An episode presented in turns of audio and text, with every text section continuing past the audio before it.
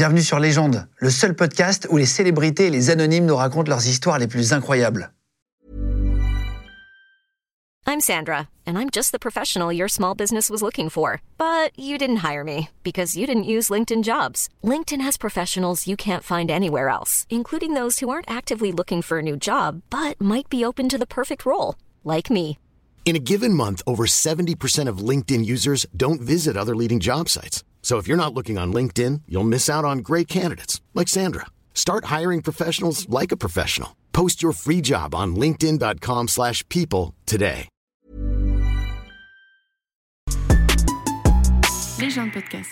Bonjour tout le monde, soyez les bienvenus sur Légende. Émission exceptionnelle aujourd'hui. Notre invité, c'est Didier François, qui est journaliste et reporter de guerre qui a été enlevé par Daesh, qui a été otage de Daesh pendant plus de dix mois. Il va nous raconter ça. Ça fait dix ans maintenant. Il n'a pas beaucoup parlé depuis sa sortie. Il va nous expliquer. Il s'est aussi pris une balle dans la jambe à, à Gaza. En 2006, il va nous raconter toutes ces histoires de reporter de guerre, son métier. Et c'est parti avec Didier François. Bonjour, je m'appelle Didier François, je suis journaliste. Je vais vous raconter ce que c'est que le métier de correspondant de guerre et ma détention euh, par Daesh. Eh bien, merci Didier. Hop, Merci à toi. Je vais te reprendre le clap. Content de te recevoir. Euh, ça Bonjour. fait plaisir. Tu vas nous raconter justement ton métier, reporter de guerre, journaliste? Tu as été otage par Daesh pendant une dizaine de mois. Euh, juste première question, bah, refaire ta vie, euh, comme toujours, hein, c'est le principe de, de légende. Comment ça se fait qu'il y a si peu d'interviews de toi? Je, je t'ai pas vu raconter ton histoire. d'habitude, c'est moi qui pose les questions. En fait, je suis journaliste, effectivement. Donc, j'ai quand même plus l'habitude de, de, de m'occuper de l'information ou de transmettre de l'information qu'être l'information. Donc, euh, voilà, c'est pas l'interview et pas un exercice que, Que j'affectionne outre mesure. C'est vrai, bah, merci d'être là alors. Avec plaisir. Ça fait 10 ans, euh, ça fait 10 ans à peu près, et, et j'ai vu juste le moment où tu arrives sur le tarmac avec François Hollande, où tu parles Oui. de ça, euh, très rapidement, comme euh, voilà, euh, tu, tu l'as fait, et après, rapidement sur Europe 1 aussi, une interview assez courte finalement. Euh, tu vas nous raconter tout ça après, mais il n'y a que ces deux petits moments, on te voit assez euh, peu expliquer finalement, donc je te remercie d'être là. euh, pour expliquer ton métier, ta vie, ton parcours. Nous, ce qu'on aime bien, c'est comprendre l'humain, comment il en est arrivé là, pourquoi tu t'es retrouvé sur des zones de guerre, comment tu t'es retrouvé à faire ce métier. Est-ce que c'est une passion? Tu vas nous expliquer Oui. ça Comment C'est un mode de vie, ouais. C'est un mode de vie. plus qu'un métier, en fait. Alors, est-ce que ça vient du fait, on va reprendre ta vie, mais tu es fils de militaire? Oui, oui, exact. Euh, Pas que de militaire, mon père était militaire, mais ma mère était orthophoniste. Oui, c'est ça. Mais donc, tu as quand même un des deux qui était militaire. C'est surtout qu'on dit, euh, je suis issu d'une famille qui a toujours été euh, élevée et qui a vécu à l'étranger. Mes parents eux-mêmes déjà se sont rencontrés au lycée à Madagascar. Ah ouais Moi, j'ai été euh, et j'ai fait quasiment tout mon primaire euh, en Afrique, Afrique de l'Ouest, Afrique du Nord, euh, un peu à Tahiti. Et, euh, et puis euh, voilà, je suis rentré ensuite euh, pour préparer mon, mon bac et ma fac en France. Mais j'ai vécu l'essentiel de ma jeunesse à l'étranger. T'as- T'as grandi dans combien de pays? Algérie, Cameroun, Congo, euh, euh, Maroc.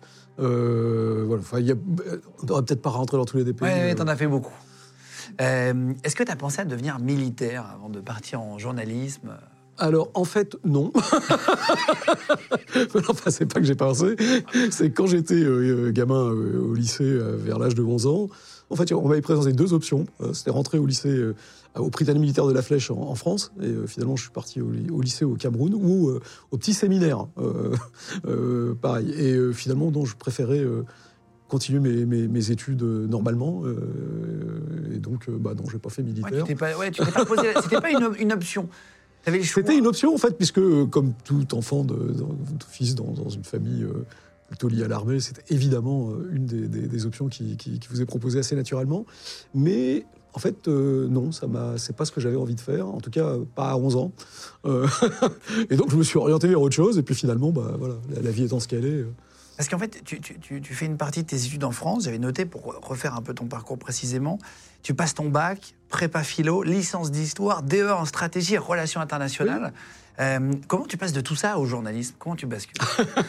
Alors, Tu fais plein d'études. ben oui, alors déjà, plein, plein de choses. D'abord, parce que, un, les études me passionnaient. Ok. Euh, Étudier te passionnait? Ben, oui, en fait, euh, et puis j'ai fait, fait que des sujets que j'aimais. Que j'aimais.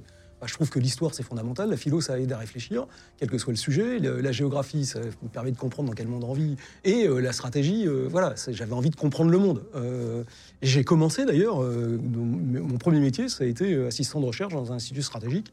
Et, mais en fait, c'est là que je me suis rendu compte qu'à 23 ans, honnêtement, écrire voilà, des sommes un peu s- sérieuses sur des sujets que finalement je, je maîtrisais quand même franchement peu, faut dire ce qui est, Euh, même si j'avais une approche beaucoup trop théorique et c'était pas ce que je cherchais. Et je me suis dit, mais non, c'est pas possible, en fait, il faut que tu ailles comprendre sur le terrain. Et je me demandais bien ce que je pourrais faire. Alors il se trouve que par ailleurs, j'étais assez actif dans les. Dans, les dans, les, dans, dans le syndicalisme étudiant et Politisé ou pas? Très politisé à l'époque. Très politisé? Oui, oui, oui, assez Politisé quoi? Très extrême gauche. Très Euh, extrême euh, enfin, je suis de ma génération, hein, donc les années 70, euh, honnêtement, euh, c'était quand même assez. c'était pas, c'était pas ultra, ultra original. Faut pas- Franchement, j'avais aussi les cheveux longs. Enfin voilà. Ah, c'est vrai, évidemment. Si je récupère une photo, je vous la mettrai. Si je récupère une photo volée, Non, normalement, elles ont été détruites. Tout se passe bien. t'as détruit toutes les preuves. Ça. Non, non, mais il y en a. À, à commencer par celle de mon permis de conduire. Ah, mais, Ça, c'est vraiment un marqueur du temps, le Ah, mais de conduire. ah, c'est, c'est- une tuerie. Ah, c'est une preuve. Il faut toujours le mettre sous clé. c'est indispensable. Et donc, euh, voilà. Donc, en fait, euh, et il se trouve que euh, eh ben, j'ai eu une opportunité à- dans, dans un journal qui était en, en train de, de- de- de bouger, qui s'appelait Le Matin de Paris. À l'époque, c'est un quotidien, qui était un des plus grands quotidiens en France, et qui cherchait justement euh, un jeune journaliste, ou apprenti journaliste en tout cas, euh, qui euh, ait envie d'aller sur le terrain et de faire du reportage, euh, et qui connaissait un peu les questions de défense. C'est comme ça que j'ai commencé. En fait, j'ai commencé, euh, j'ai commencé au Matin de Paris, embauché par Max Gallo, euh, qui était à l'époque son directeur. C'est en, septembre 86, première conférence de presse, pour euh, resituer un petit peu. Conférence de rédaction, ouais. Euh, et tu pars au Tchad en 86 aussi. C'est ton premier reportage. Comment ça. tu te retrouves Ils te disent, tiens, tu pars au Tchad demain. Co- Comment ça se passe? Bah, en, fait, comme tout, euh, en fait, comme tout dans ma vie, euh, c'est une succession euh, de, de- de coups de bol. Ah, C'est vrai? Et de, ah bah oui, honnêtement. euh, C'est un coup de bol, pour, tu vois, c'est intéressant ça ce que tu dis. C'est un coup de bol de partir sur une zone de guerre. Alors qu'il y a plein de gens qui, qui voudraient justement ne pas y aller. En fait, franchement, euh, je savais rien faire.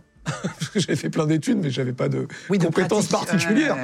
Donc euh, oui, c'est un coup de bol que. Alors en fait, moi, je, je- comme je suivais justement ces affaires, euh, c'était à l'époque où il y avait euh, ce conflit entre euh, le Tchad et la Libye, où la France était très impliquée. Donc je savais qu'il y avait euh, une, une intervention française qui était en préparation. Donc j'en parle en conférence de rédaction.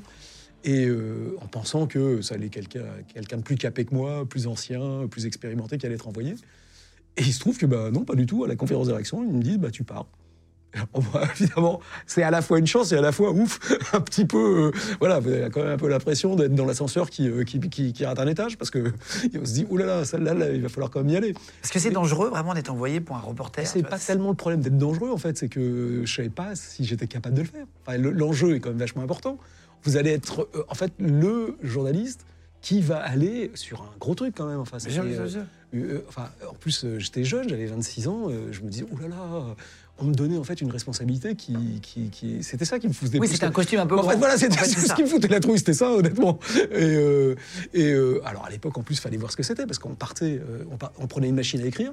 Hein. Et un- rappelle un- qu'il n'y avait pas d'ordinateur. Non, mais alors ça, c'est fou. Ah oui. En 86, Voilà, tu pars, on n'avait avec, pas de portable. tu On- pars avec une vraie machine à écrire. avec une machine à écrire, ouais. Donc on la mettait dans, un, dans une espèce de petite sorte de coffret, là, ouais. Voilà, un coffret à machine à écrire.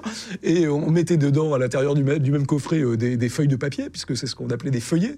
Parce que on devait, quand on écrivait nos papiers, de- à l'époque, chaque feuille devait faire 1500 signes. Ouais, c'était, le calibrage des papiers. C'est comme sur Donc, on- Twitter, t'as un nombre de voilà, caractères, en fait. exactement. C'est Bon, ça, alors, c'est euh, la c'est chose. un tout petit poil plus long que, que Twitter. mais en fait, c'était ça. Et euh, après, on partait. Et, mais en plus, on n'avait pas de portable, il n'y avait pas de satellite, il n'y avait rien du tout. Personne ne savait où on était. C'est-à-dire Ah que là. on partait faire euh, une bataille. euh, donc là, c'était la- la- la- à Wadi Doum, était- qui avait été euh, la reprise de la grande base euh, libyenne par les Tchadiens. Étonnamment d'ailleurs, sur place. Alors donc, il fallait partir avec l'armée tchadienne à travers le désert. Ça prenait des jours et des jours d'aller là-bas. Voilà. euh, Non, mais tu pars combien de temps? On a du mal à imaginer. on partait entre trois semaines et un mois. euh. Ah ouais. Quand on allait en Afghanistan pour aller faire la bataille de Jalalabad, il fallait aller à Peshawar. De Peshawar, il fallait trouver euh, les, euh, les, les contacts qui nous aient traversé la frontière euh, par la Khyber Pass en douce. Après, on marchait avec les gars jusqu'à la bataille. On voyait la bataille, on revenait. Là, après, le- là, c'était pareil au Tchad. Quand on, on fait tout ça avec eux, on- quand on rentre, on écrit, on se met dans notre petite chambre d'hôtel avec notre petite machine euh, à écrire là, et on fait nos feuillets. Après, on va se faire enfermer dans la, dans la poste centrale de Djamena parce que il faut transformer les feuillets qu'on a écrits en bande, parce qu'à l'époque, on transmettait avec des telex. Je vous mets une photo d'un téléx. C'est comme un ordinateur. C'est une sorte de. C'est un ancêtre de l'ordinateur Il n'y avait, pas- avait de mémoire, il n'y avait rien, c'était tout mécanique. Ouais, mais en fait, on est d'accord, Ouais. c'est bien ça en photo. C'est ça le Ouais, telex. tiens, je, je- je vous la mets à l'écran, vous voyez. euh, En fait, c'est une machine à écrire électrique qui sort des petites bandes euh, avec des trous. oui, qu'on voit là, ok, ok. Ensuite, les trous, on les passe. Et donc, ça, ça envoie des, euh, À des Paris, signaux à Paris à la Paris. Et à la fin, il y, avait, il y avait une petite touche qui faisait gling, gling, gling, gling pour essayer de réveiller les gars qui pendant vrai la- Oui, bien sûr, qui étaient de l'autre côté de la machine à Paris et qui, eux, voilà, attendaient euh, que nos papiers arrivent et qui, de temps en temps, avaient quand même tendance tendance à, à piquer un roupillon parce que. Et donc, euh, et, on- et nous, on voulait absolument qu'ils nous répondent pour être sûr que le truc était bien passé, parce que ça coupait régulièrement, donc il fallait reprendre à quel endroit ça coupait, etc.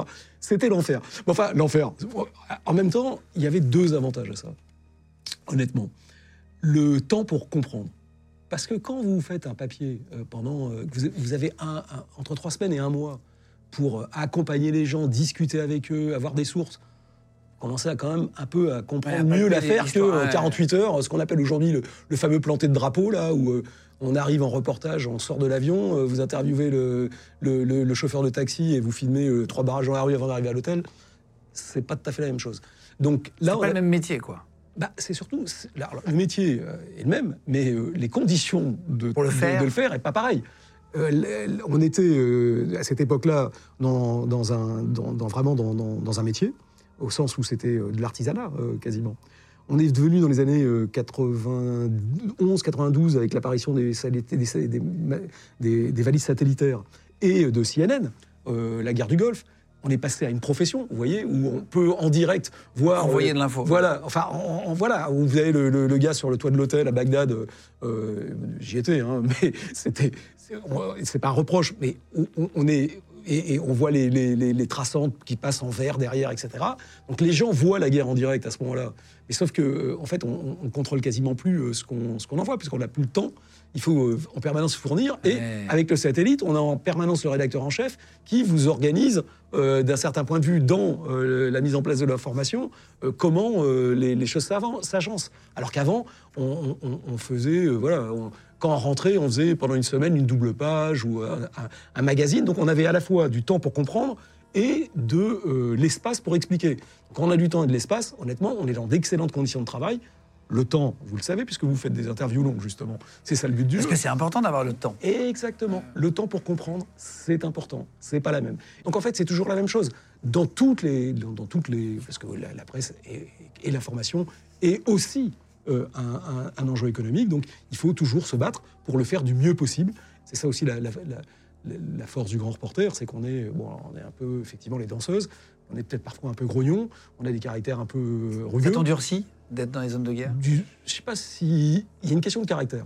Euh, je pense que alors honnêtement, en ce qui me concerne, je savais rien faire d'autre et je trouvais que ça c'était facile à faire. C'est vrai Et- Mais c'est une passion. Je, veux juste comprendre l'humain. Ça, c'est le but de l'émission. C'est- une passion. Tu voulais ramener de la. Parce que c'est risqué. On va, tu vas, tu vas Oui. justement le prouver avec ta, ta vie. Oui. Tu t'es pris une balle dans la cuisse Oui. à Gaza, tu nous raconteras. Tu as failli perdre ta jambe. C'est quand même risqué et tu y retournes. Chaque métier a ses avantages et ses inconvénients. Oui, mais. Voilà. Donc comme je disais, que si, si vous avez peur des chiens, il faut pas faire facteur. Donc ça c'est sûr qu'il y a des risques. Mais après ça a d'autres avantages. Honnêtement, c'est un métier qui est euh, génial parce que euh, moi je voulais comprendre. Moi, enfin, ce qui, en fait, je, je me suis toujours posé la question comment des gens normaux prennent un fusil et se battent? C'est une vraie question. Enfin, je veux dire, tous les gens qui se battent, c'est pas des monstres. Bien sûr, bien sûr. Au contraire, enfin, je vois même, y compris par exemple la résistance, etc. Il y a même des moments où il faut être capable de se battre et de résister. Donc, qu'est-ce qui fait qu'à un moment ou à un autre, quelqu'un de parfaitement normal, Intelligent.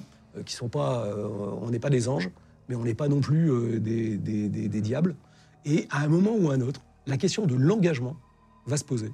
Parce que dans une guerre, en fait, vous vous rendez compte que il y a quoi? Il y a un petit pourcentage qui en profite, un petit pourcentage qui l'a fait par idéologie, et puis il y a une grosse partie des gens qui la subissent. Et donc, en fait, c'est ça qui, moi, m'intéressait, d'aller voir De comprendre comment ça. ça, fonctionnait. Voilà, comment ça fonctionnait, pourquoi. Et puis, enfin, je sais pas, il faut quand même rendre compte de ce qui se passe ailleurs. On, on vit toujours, on a quand même cette chance extraordinaire de vivre dans des pays où on vit bien. Alors certes, il y a des problèmes, certes, c'est pas toujours ça, etc. Mais honnêtement, comparé au reste du monde où les gens vivent avec euh, un dollar par jour, euh, euh, dans la misère, la souffrance, sans état de droit, dans- etc., etc. Enfin, honnêtement, c'est quand même intéressant de comprendre qu'est-ce qui fait que, voilà, comment fonctionne le monde. Ouais, on a de la et pour chance d'être là. comprendre- ouais. Et pour comprendre, il faut aller voir. Il n'y a pas d'autre solution. On ne peut pas observer de loin. Et il se trouve que par hasard, donc comme je ne savais pas quoi faire, bah, j'ai fait ça. Et il se trouve que je me suis rendu compte que finalement, je- ça fonctionnait assez bien pour moi. Je pouvais rester longtemps dans une zone de guerre, passer une frontière, etc. ne me posait pas vraiment de problème. Et donc, en fait, bon, enfin, ce qui pourrait sembler euh, difficile, puisque c'est certaines qu'on personnes. s'en compose, en tout cas pour moi, n'a jamais été une difficulté particulière. Donc, j'ai aucun mérite à le faire. Ça serait plus dur pour moi d'être obligé euh, de me lever tous les matins pour faire le même métier en faisant la même chose. Voilà, donc d'un certain point de vue, euh, c'est par opportunité Oui, et, c'est ça, c'est ça. et, et opportunisme presque que je suis devenu. Bah oui, bah faut dire les choses telles qu'elles sont. Et tu t'es rendu compte que tu étais bon là-dedans. Et comme là-dedans, en fait, j'étais bon, bah, finalement, bah, ça a fait boule de neige. Et les gars, Ouais, parce que mes chefs- 38 ans, tu as fait ça après. Voilà. Euh, C'est-à-dire que tu n'as pas eu de. Voilà, tu as enchaîné les succès, les reportages. Tu as dans les succès restons calmes, mais enfin, j'ai fait ce truc-là. bah, t'as fait beaucoup de choses, tu vas nous dire. Euh, Qu'est-ce qui t'impressionne en tant que jeune reporter de guerre quand tu arrives là-bas? Qu'est-ce qui t'impressionne le plus au Tchad? Qu'est-ce qui te frappe? Que tu n'imaginais pas Tu sais, il y a forcément des choses. tu oui, fais, ah oui, oui. Ah bah déjà, enfin, de toute manière, on est- le, le choc avec le monde réel là, est toujours plus fort que le romanesque. Honnêtement. Genre, un, un exemple tout bête. Euh, bon, évidemment, euh, les, les Tchadiens, étaient durs hein, au mal et durs à la peine. Solide. Ouais. On va dire ça, rustique et solide. Euh, donc, euh, euh, il y a quand même eu énorme. Enfin, ils sont quand même montés à l'assaut d'une base fortifiée avec des appuis d'artillerie, etc., etc., bien défendue dans le désert.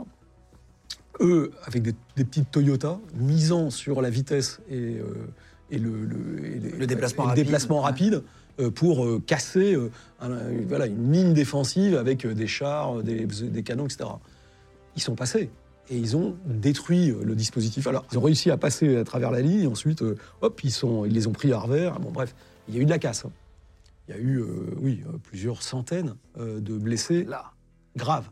Alors, une partie a pu être euh, évacuée en hélicoptère de manière euh, un peu discrète par, euh, les, Uni- par les Français, puisque c'était au, au nord d'une- d'une ligne parallèle que les soldats français n'étaient pas censés euh, euh, traverser. En fait, ils sont allés quand même euh, récupérer les blessés les plus lourds.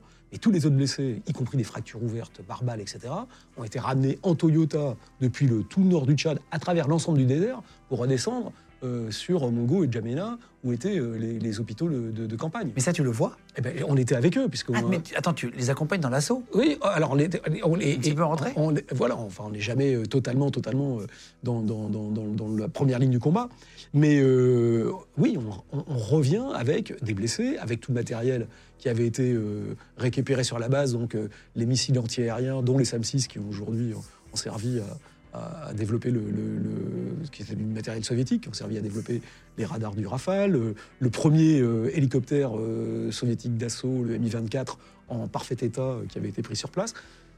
Tout ça a été ramené avec des, des- des- des- des soldats blessés qui ne. Enfin, pour- avoir été blessé après, je peux vous dire, je, je- je voyais, la- je sais quelle était la douleur Ouais. qui est. moi, j'ai pris une balle dans la jambe, euh, une fracture ouverte. Une balle de quoi Tu nous Kalachnikov. Euh, une fracture ouverte. Je suis resté 8 heures sans morphine. J'ai douillé, mais euh, grave.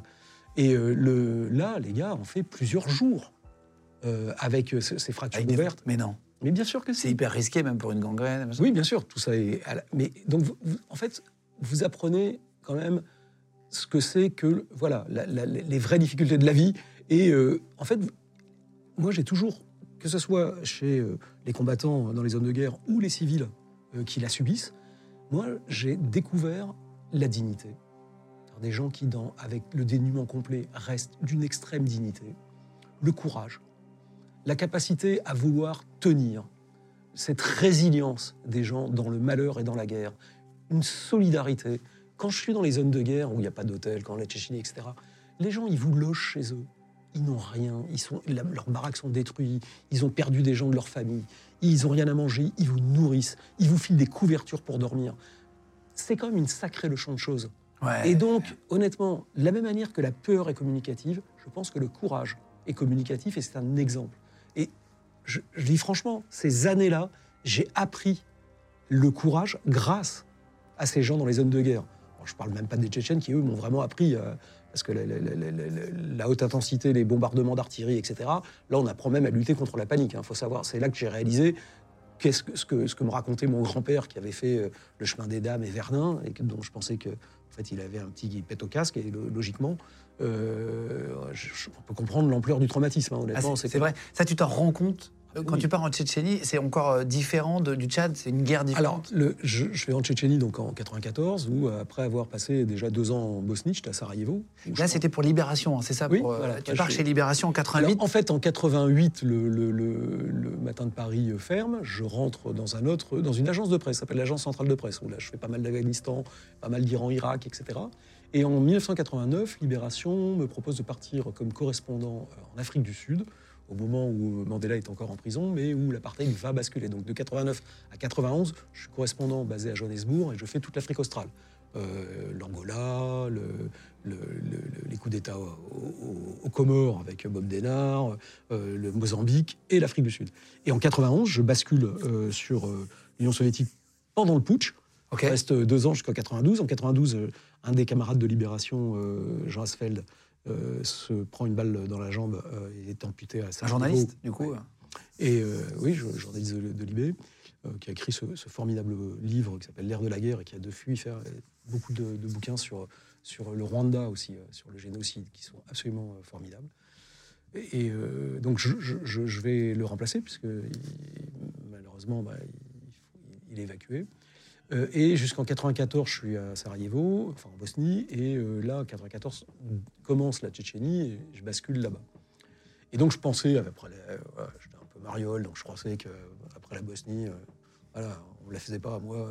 Ouais, tu te, tu te Ouais. voyais déjà en vélo de mer. Ouais, je croyais que j'étais super, super costaud parce que j'avais eu quelques snipers et des, et des, et des bombardements de. Et des Ce qui est déjà et- et beaucoup des- pour la plupart des des gens. ouais. bombardements de mortiers. Bon, et puis un peu de temps en temps de la- un peu de combat en, en- en première ligne, etc. Mais quand même, honnêtement, euh, quand j'ai découvert la bataille de Grozny euh, et ce que c'est que les effets d'un bombardement d'artillerie, d'une division d'artillerie avec euh, les lance-roquettes, les 122, euh, les 152, euh, les plus les hélicos, plus les avions, etc. Il y a un moment où euh, c'était pendant le- voilà où j'étais avec euh, les, les- les gens du chef d'état-major euh, tchétchène, qui s'appelle Masradov. On était en train de descendre de la place de la Minoutka euh, le long d'une avenue pour aller essayer de renforcer euh, les gens du palais présidentiel. Que vous êtes pris sous euh, ce barrage permanent d'artillerie. Vous avez beau être euh, dans une cave, vous en- les murs tremblent.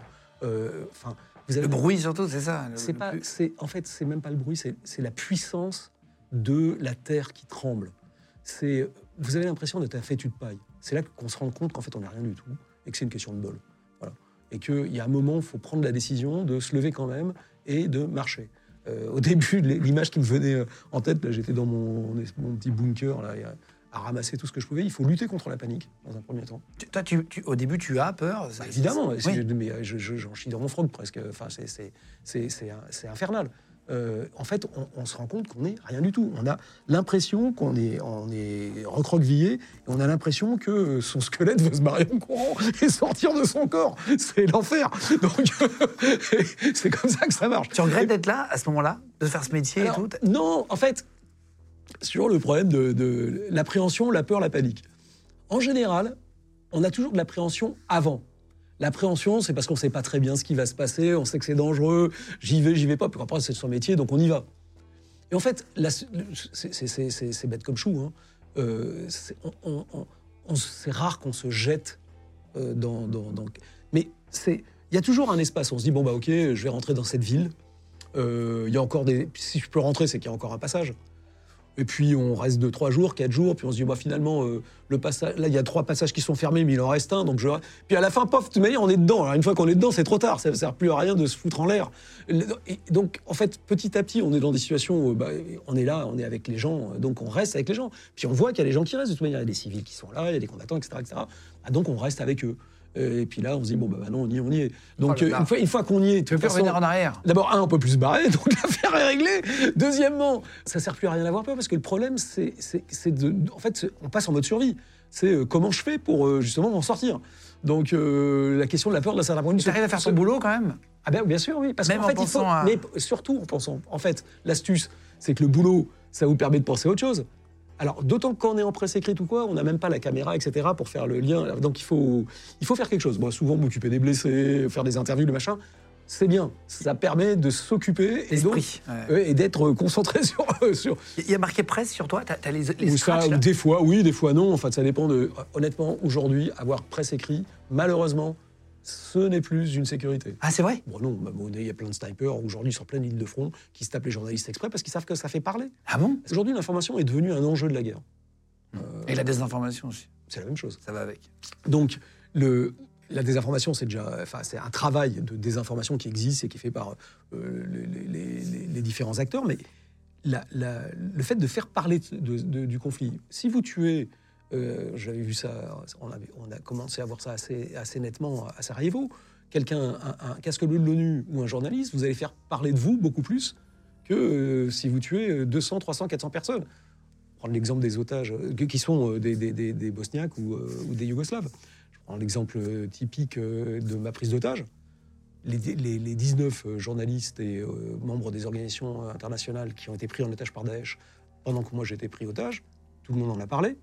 Les vidéos de leurs exécutions en ont parlé. Qui a parlé de- à, à ce même titre euh, des euh, milliers euh, de Hmm. Syriens, euh, d'Irakiens, de Yézidis qui ont été pris en otage égorgés, etc. Beaucoup moins, proportionnellement.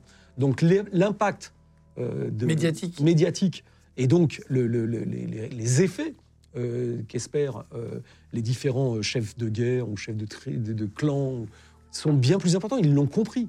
En fait, les ONG et les journalistes sont devenus, pour ces chefs-là, des enjeux de pouvoir.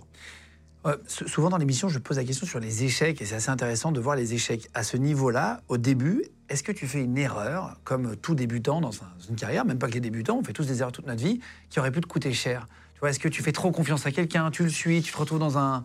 Alors, oui et non. Oui, oui, non, mais c'est ultra intéressant, mais parce que, en fait, en- en- la vérité, c'est compliqué comme affaire, parce que on sait que c'est une connerie euh, de, de faire euh, totalement confiance à tout le monde. Euh, on n'est pas totalement neuneux non plus. Enfin, je pas surtout dans ces coins-là où tout le monde est armé et où il y a quand même un petit peu des. Voilà, il y a, y a- y a- y a quand même. euh, y a- En même temps, on n'a pas le choix.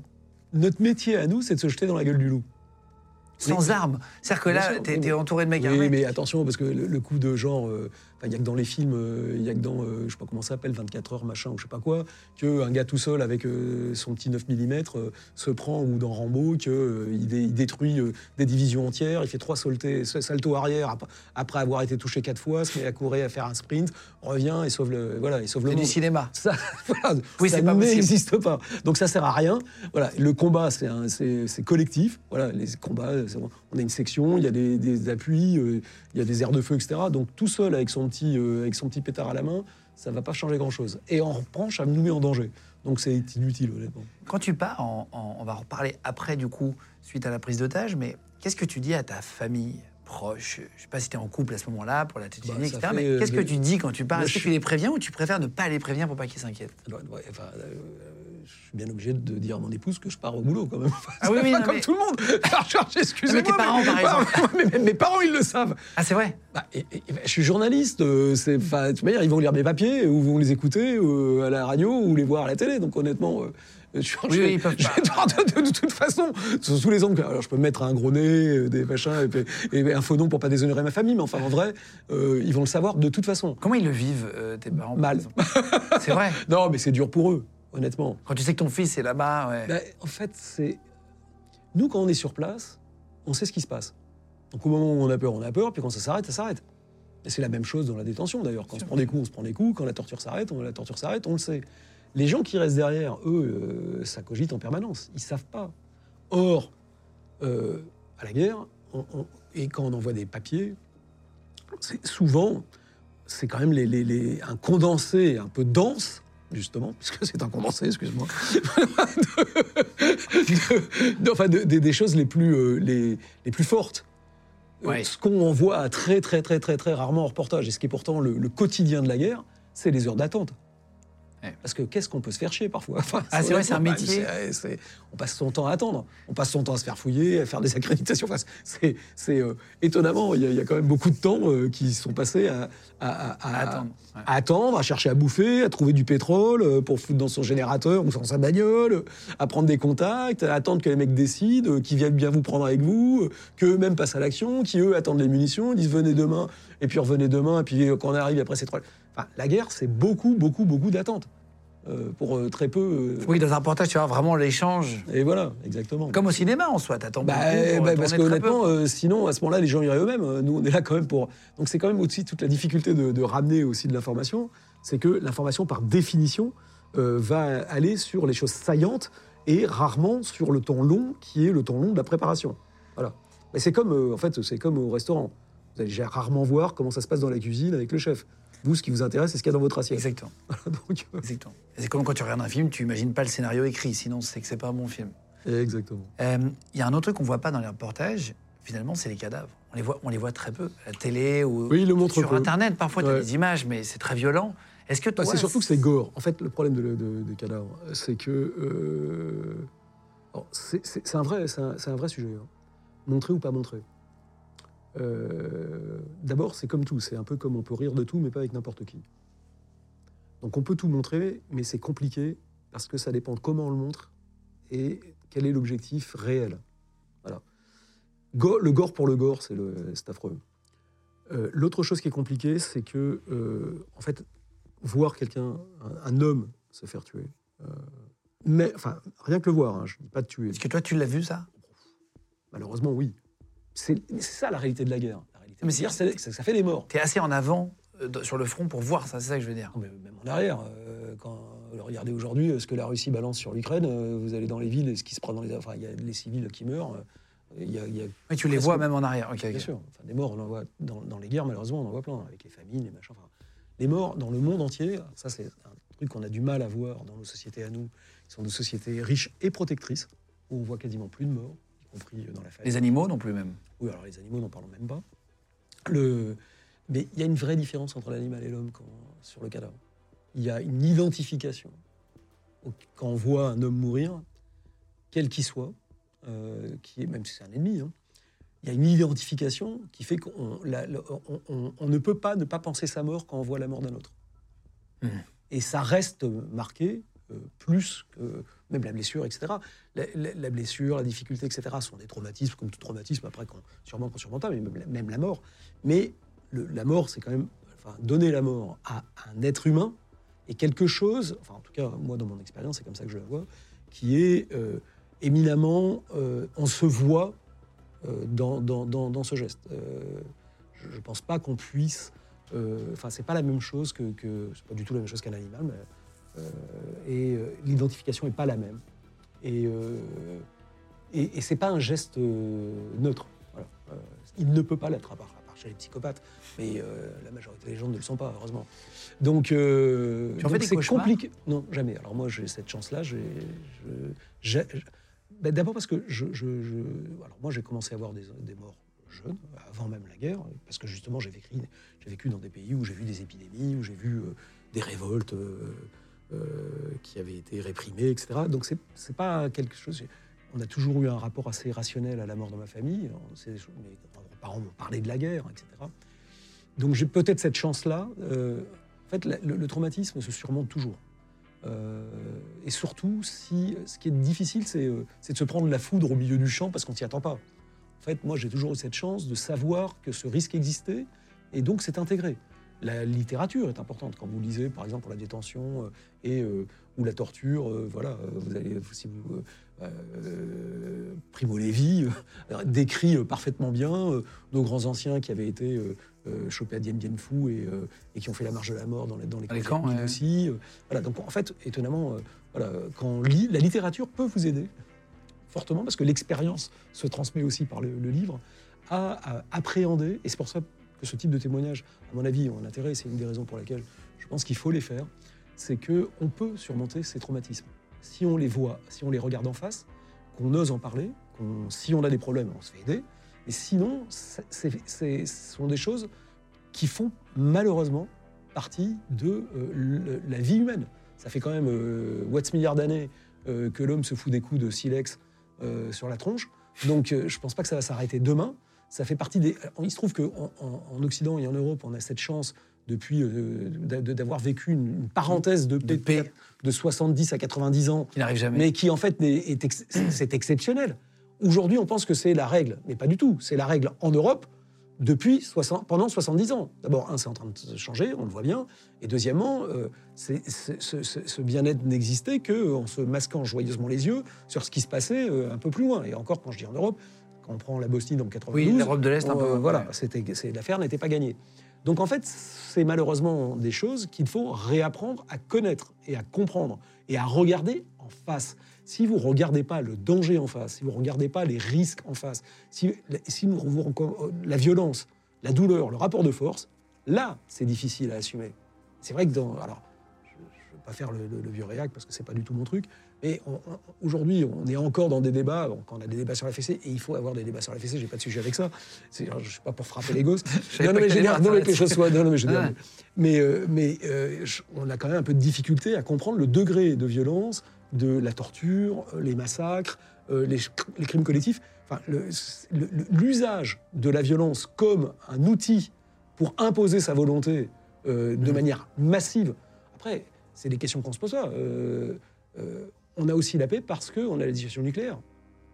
Euh, et c'est une excellente chose, parce que ça nous a garanti cette paix. Mais C'est- depuis qu'il y a la bombe atomique oui, mais a alors, de oui, paix, mais hein. enfin, rendez, là aussi, il y a une espèce de chose qu'on se refuse de voir, c'est que le- la, la paix par la dissuasion, c'est la menace crédible de massacrer plusieurs centaines de ou euh, plusieurs millions Hein, euh, d'adversaires potentiels. En un bouton. Voilà. Euh, donc, et, et- et- et ça, personne ne se pose la question. Ce qui est, C'est l'ultime violence, la bombe atomique. en fait, c'est l'ultiviolence qu'on n'utilise pas parce qu'elle est tellement justement impensable que.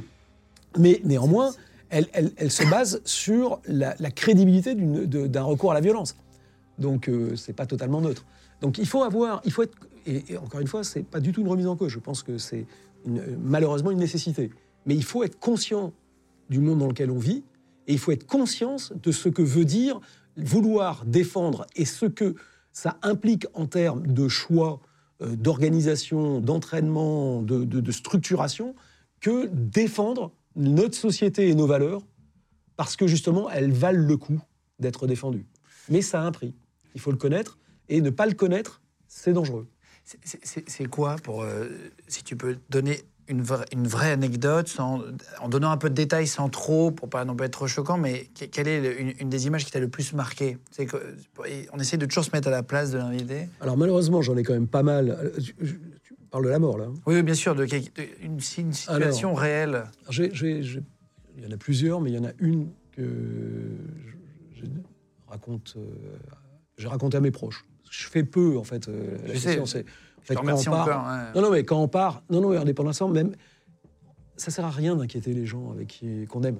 Voilà. Donc en fait, moi, je fais mon métier et souvent, je les embête pas avec ce que je vois sur place. Je leur raconte ce qu'on raconte dans les articles et pas ce qui s'y passe pour de vrai parce qu'ils viendraient encore plus dingos. Et, et- et les gens que tu aimes, tu les protèges.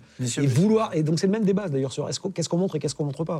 D'un certain point de vue, on peut protéger nos compatriotes et de, de, de, de l'exposition des choses qui sont quand même très dures, très désagréables et dangereuses.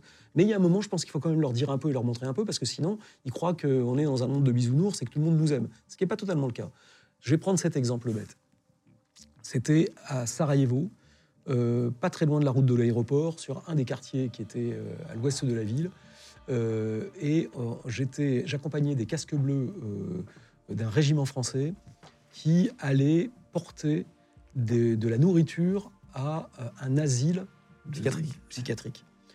Et donc, euh, avec des gens qui étaient un peu à l'abandon sur la ligne de front, parce que, voilà, et euh, qui étaient sous le feu. L'hôpital psychiatrique avec les vrais patients. Avec les pas, patients. Pas pris par des militaires, quoi. Non, non, avec, D'accord. qui était, mais qui était, euh, c'était un peu étrange parce que cet hôpital psychiatrique était un peu sur la ligne de front et, et donc très difficile d'accès. Donc il y avait bah, les, les patients qui étaient là, un peu, un, un peu errants. On part avec une, une section, euh, c'était le deuxième rep euh, de, de, de légionnaires français. euh, et je, je discutais avec le, le- le- on- fait la distribution d'aide humanitaire. Je discutais avec le lieutenant. euh, on était derrière un, un véhicule de l'avant blindé, donc un espèce de, de- véhicule blindé. Un VAB? Oui, ça s'appelle un VAB. Une photo. Voilà. Et, euh, et, euh, et le, on discutait là, tranquillou. Euh, et puis, il y avait un, vieil homme qui coupait du bois euh, à l'abri d'un mur à côté de nous, mais lui était à l'abri du mur, il coupait son bois, et il avait sa brouette entre le mur et nous, sur lequel il mettait ses bûches. Et euh, là, à un moment, il prend les bûches qu'il a coupées pour les mettre dans sa brouette. Qui était, nous, on était à côté de la brouette. Et un sniper serbe lui a tiré une balle entre les deux yeux, devant nous, pour montrer que nous, il y avait une demi-heure qu'on discutait là. Il aurait pu nous tuer. Il ne l'a pas fait, mais il a voulu tuer cet homme qui n'y était pour rien, pour nous montrer qu'il était capable de le faire. Bah. Et avec euh, voilà, la balle qui rentre, euh, le, le- le trou, le, le sang, etc. Ce vieil homme est mort pour nous faire la démonstration de notre vulnérabilité. Voilà. C'est ça la guerre. C'est un crime de guerre par ailleurs. Bien sûr, bien sûr. Mais c'est ça.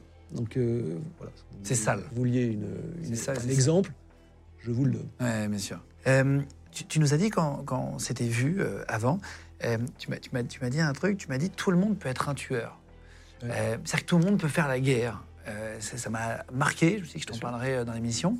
Tu en as parlé rapidement tout à l'heure, mais tu, tu disais tu, tu as vu des gens totalement classiques, pas que des militaires Bien sur sûr. la guerre?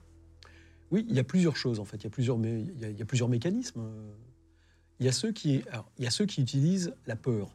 Les- les- il y a des manipulateurs qui euh, font monter les peurs pour euh, t'amener à, te battre. La peur est, un, est une motivation assez profonde. Euh, si tu as peur que l'autre t'attaque, tu vas avoir tendance à vouloir faire une frappe pré- préventive pour le faire. Donc ça, ça peut être un, un fort levier. De la même manière que souvent aussi, tu peux te battre pour défendre les tiens.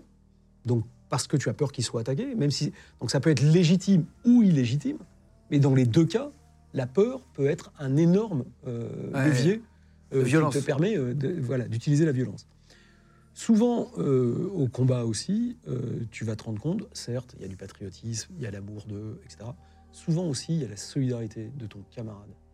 Tu te bats d'abord parce que tu veux te sauver toi-même, parce que le mec en face te tire dessus, donc tu tires dessus, parce que c'est lui ou toi. Parce que tu défends le camarade qui est à côté de toi, parce que tu sais qu'il va te défendre. Donc ça, c'est aussi un mécanisme euh, assez fort. Après, tu as, le, le- le, fait de ne pas avoir le choix. Euh, les Ukrainiens, quand ils ont été envahis euh, en février euh, 2022, il a fallu qu'ils se lèvent pour défendre leur pays. Euh, sinon, bah, ou alors ça veut dire qu'on on accepte que euh, n'importe quelle personne, euh, n'importe quel système totalitaire décide de venir t'imposer euh, sa façon de penser, sa façon de vivre, et que toi, parce que tu as peur pour ton confort, tu vas pas défendre tes valeurs et tes principes. Mais ça n'a pas de sens. Ça veut dire qu'on est tous des moutons et que n'importe quel loup peut venir le bouffer. T'as pas l'impression que c'est ça en ce moment? Alors, on a des patous, ça s'appelle les armées, qui sont là pour protéger les moutons, les entre guillemets. hein, je dis pas que les gens sont des moutons. hein. Non, non, mais dans le sens où chacun, et c'est très naturel et, et normal, aujourd'hui, va avoir peur de plein de choses, mais va pas le dire, va pas le montrer, va pas le... Alors, faire attention. Il y a des manifestations de temps en temps en ça, c'est France. encore autre chose. Ça, après, c'est normal. Il y a du débat démocratique. Après, ça prend des formes, ce qu'on veut, etc.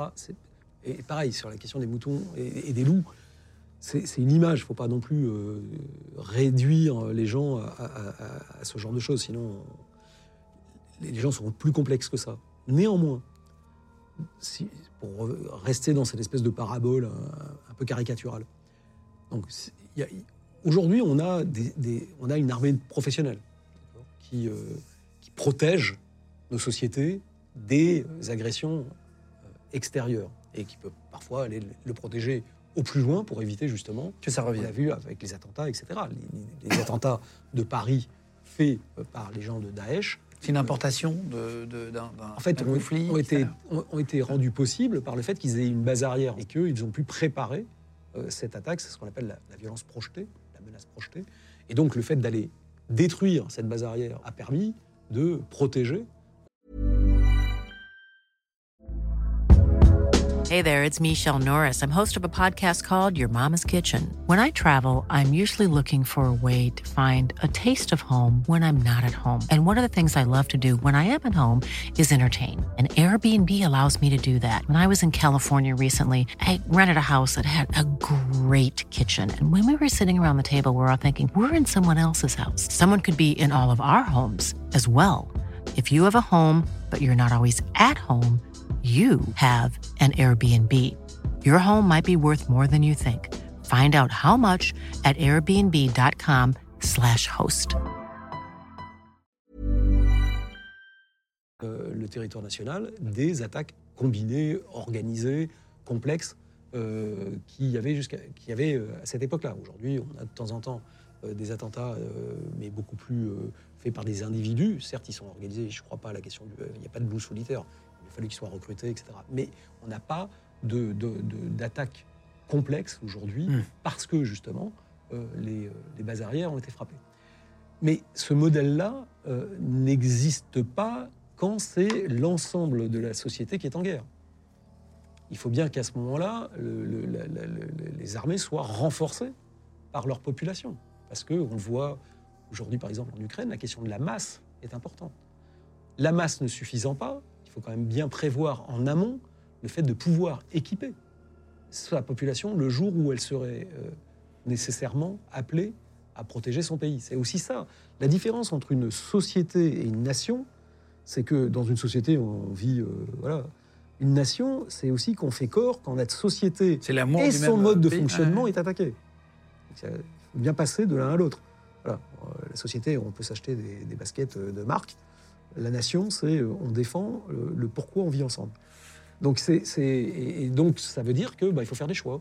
Alors c'était, euh, c'est vrai que dans les, comme je suis un vieux con, on était une période où il y avait les services nationaux. Le service national faisait que les garçons, euh, pour une grande partie de leur, le- apprenaient un certain nombre de choses. Aujourd'hui, s'ils devaient repasser à une, mobilisation, là il y a un petit problème, c'est que il va, il va y avoir une période compliquée qui va être la com- la- le, le passage de l'adaptation du rien du tout au, Ah oui, oui. ah, ouais. combat. Voilà, qui euh, effectivement, il y aura peu de sas de décompression. Donc euh, il y a bien la réserve, etc. Mais donc en fait, c'est pour ça qu'on est toujours obligé. C'est pas, je, pas un va en guerre, je dis pas attention, faut mobiliser tout. Bien sûr, bien sûr, faire, des pompes, aller tous tirer le week-end, etc. Pas le sujet. Mais le, mais il, il est toujours délicat de ne pas se poser les questions en amont, parce que sinon, il y a toujours un petit problème d'adaptation, et le problème d'adaptation, ça se paye avec du sang. C'est ce qu'ont appris tous les pays qui sont rentrés en guerre alors qu'ils ne le voulaient pas. C'est qu'il y a un moment, si on ne s'est pas préparé, on paye plus cher le fait de se défendre parce qu'on ne sait pas le faire et qu'on n'a pas les moyens de le faire. Est-ce qu'on a perdu un patriotisme aujourd'hui? Alors, je ne sais pas si on l'a perdu ou pas, euh, mais le fait est qu'il y a toujours au départ, dans une situation euh, difficile pour le pays, une petite partie de la jeunesse et de la moins jeunesse qui réagit et qui entraînera le reste. C'est exactement euh, ce qu'on a vu euh, euh, en 1939, où les, premiers résistants sont pas très nombreux finalement, parce que justement, il y a eu le poids du massacre de 14-18 qui, pèse pesait encore très lourd. Mais il y a des jeunes et des moins jeunes qui se sont levés et qui ont refusé. Et qui, alors il y a, si on regarde le, musée de l'ordre national de la libération, il y a beaucoup beaucoup de témoignages de cette, de, cette nature qui montrent que ben voilà, c'est euh, les petites, euh, ce sont les petits ruisseaux qui font les grands fleuves. Mais encore une fois, c'est euh, c'est toujours important de se poser la question avant. Il ne faut pas être paranoïaque, il faut vivre sereinement. Il ne faut pas, pas commencer à regarder sous son lit tous les soirs. La question ne se pose pas en ces termes-là. Mais être conscient que, euh, en fait, la liberté a un coût, que la démocratie est un acquis que nous avons euh, obtenu d'un long combat de nos ancêtres et que nous devons transmettre euh, à, nos futures générations. Et que rien n'est jamais acquis, que ça se défend en fait. Voilà, parce qu'on a, on a tendance à, vivre dans des sociétés où on pense que, euh, en fait, tout, tout tombe du ciel. Euh, moi, j'ai connu les fermes euh, de nos grands-parents où euh, on avait de l'eau dans le puits. Euh, Il n'y avait pas les téléphones. Et euh, voilà, donc, euh, et tout ça a été construit.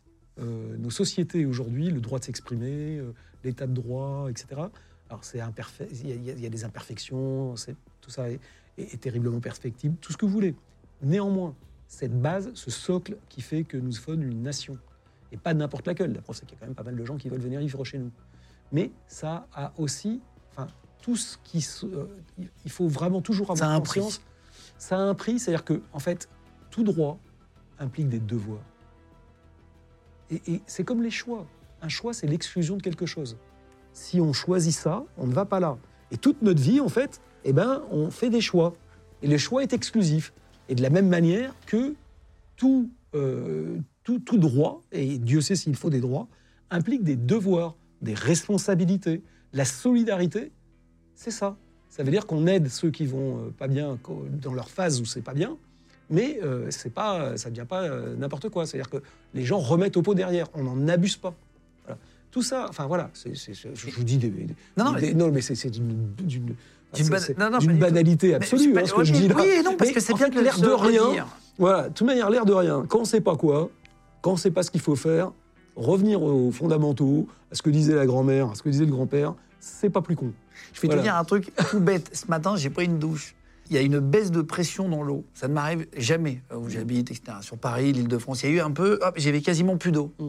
Et là, je me suis dit, mais attends, c'est vrai que c'est incroyable en fait. On a de l'eau autant qu'on veut, juste en levant un bouton. Bah voilà. Sur toute l'Île-de-France, on peut prendre notre douche en même temps, avec la même pression. C'est fou quand même. Non mais, on a oublié les systèmes qu'il faut pour envoyer l'eau à chaque robinet, etc. Ouais. à la même pression. C'est incroyable. Rien que ça. On, on a, on a un petit problème de zapping aujourd'hui. Les choses vont très vite, on a l'impression que c'est naturel. Mais en, en plus, il y a, il y a aussi un, un- un petit problème de virtualité. Le- il faut quand même parfois revenir à la matière. La matière, c'est dur.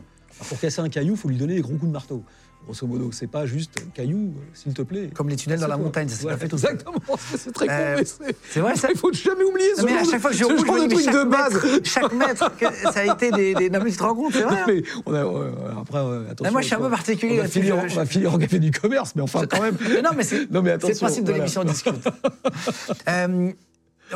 Juste avant de parler à Gaza de ta blessure et après de, de- quand tu as été pris en otage, mais euh, c'est toi qui as fait le slogan Touche pas à mon pote. Oui, C'est toi qui l'as inventé, exact. euh, qui n'a rien à voir avec l'émission de télé. hein, c'est Touche pas à mon pote et ça a été créé en 1900. Combien tu as créé? 84. 1984. Euh, T'étais à SOS Racisme à l'époque? Bah, on a créé SOS Racisme à ce moment-là. C'est ça? Mm. Euh, non, C'est important de comprendre aussi chaque, chaque détail. Ça t'a fait quoi que ce slogan soit repris partout à l'époque? Bah, à la, à la fois, j'étais content, mais à la fois, euh, enfin, bien sûr que j'étais content, enfin, c'était. Mais euh, non, mais sur- surtout, ça voulait dire une chose. D'abord, un, j'ai toujours pensé que euh, la proportion de cons est malheureusement la même partout, et que c'est ça qui nous fout la vie en l'air. C'est-à-dire que, grosso modo, mais, mais ils font partie de la vie. Donc, non, mais c'est idiot. Alors après, que voilà, donc moi, honnêtement, les, voilà, les, que je, me fous de savoir quelle est l'origine du con qui nous emmerde du gars qui pourrit la vie euh, de ses voisins et de sa société, c'est inacceptable. Voilà. Euh, quelle que soit son origine. Euh, et que, mais en revanche, encore une fois, une société se fait par l'adhésion à quelque chose. Donc, que la force de la société française a toujours été ça, c'est qu'elle a, depuis Clovis, et elle a, elle a- on, a toujours, on a toujours eu le droit du sol, c'est pas, on n'a pas le droit du sang, on n'est pas euh, un peuple issu du sang en France, on est un peuple qui fait corps parce, qu'elle, parce que il défend une histoire, des valeurs et un objectif culturel. C'est compliqué à comprendre, c'est compliqué à saisir. très simple à expliquer. hein. Mais euh, c'est parfois euh, peu euh, euh, Palpable. Palpable. Enfin, quand on travaille, quand on discute à l'étranger, euh, donc c'est voilà, c'est la République, la laïcité, c'est la promesse euh, de tout faire pour la fraternité et l'égalité. Ça ne veut pas dire qu'on y arrive, mais c'est cette promesse d'avoir, d'adhérer à un projet commun, voilà, Euh, et de d'en débattre sur ces bases-là, et donc de respecter les autres et de faire corps à ce projet. Euh, donc voilà, donc j'étais euh, ça- ça- ces valeurs-là, de ce point de vue-là, j'ai jamais bougé d'un iota là-dessus, mais parce que encore une fois, moi j'ai été élevé à l'étranger, minoritaire. Moi été élevé dans des pays étrangers où j'étais euh, voilà, un des rares. C'était toi l'étranger. C'était moi l'étranger. Et, et pourtant, j'ai toujours été profondément français, toujours été porteur de ma culture. euh, que j'adore et que je défendrai jusqu'au bout. Ça ne veut pas dire que je la trouve supérieure aux autres, mais c'est la mienne. Elle me va très bien. Et je pense que, euh, voilà, et que peut-être que justement, le fait d'avoir été élevé à l'étranger fait que on a un rapport plus euh, charnel Avec et sa- euh, plus origine. fort avec son origine euh, que euh, parfois des, des- des camarades, des amis qui ont toujours été élevés en France. c'est plus distant pour eux parce que ils n'ont peut-être pas ce- cette, cette petite nostalgie du- de, de- de- de- de ce pays qu'on a quand on, on- on l'aime et qu'on n'y vit pas. Euh, et comme moi j'ai toujours vécu à l'étranger, encore une fois, je, je- je suis parfaitement capable de. de- j'a- J'adore les autres cultures, et, euh, je suis très adaptable, il n'y a pas de problème, mais je reste fondamentalement euh, attaché à la mienne. Le 11 septembre 2001, il y a l'attentat à Mhm. New York, on ne va pas le refaire, hein, le World Trade Center, euh, celui du Pentagone en même temps, etc.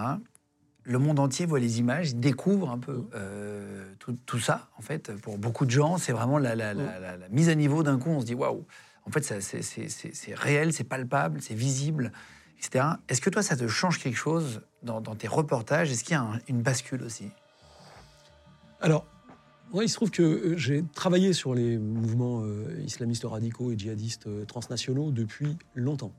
Il se trouve qu'en France, on n'a pas attendu euh, le 11 septembre 2001 pour connaître la dangerosité des attaques des islamistes sur le sol national, ou pas que sur le sol national. D'ailleurs, rappelez-vous qu'on a Marignane, 96, Mhm. avec euh, la menace du GIA qui voulait quand même euh, euh, cracher son, son avion sur la tour Montparnasse et que ça n'a été bloqué que par euh, euh, l'intervention euh, du, du- du- du- du GIGN euh, sur, euh, sur, à Marseille, euh, et grâce aux renseignements en amont euh, qui avaient permis justement de comprendre quelle était leur, euh, leur, euh, leur intention. Donc, le, avant de devenir journaliste, c'est marrant, dans mon institut de recherche, déjà en 1983, c'est dire si c'est pas neuf, un des sujets de recherche qu'avait euh, qu'avait la Fondation pour les études de la défense nationale était euh, les, les- les fondements euh, théoriques du terrorisme proche-oriental. Donc là aussi, il y avait quand même, parce qu'on a une proximité géographique avec des, des- des pays qui ont été taraudés, Mm. par, pénétrés par l'islamisme radical depuis les années 20, la création des frères musulmans, Bana en Égypte, voilà,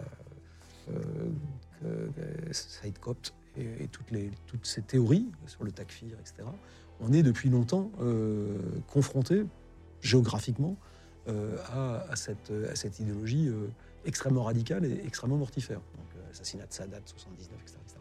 Donc, euh, en fait, on n'a pas eu de surprise, euh, nous, en 2001. La surprise a été de voir la capacité qu'avait cette organisation Al-Qaïda, qui pourtant, à l'origine, on l'a vu se construire euh, à partir du, du, du Maktab el-Kadimat, le, fameux bureau des services de- d'Abdallah Azam, qui était euh, basé à, Peshawar. J'y suis allé à plusieurs reprises, hein, parce qu'à l'époque de- de- de- de- de- du djihad afghan, euh, je passais très fréquemment à, à- Peshawar. Je connais très bien le fils d'Abdallah Azam. Euh, on, savait que cette mouvance existait.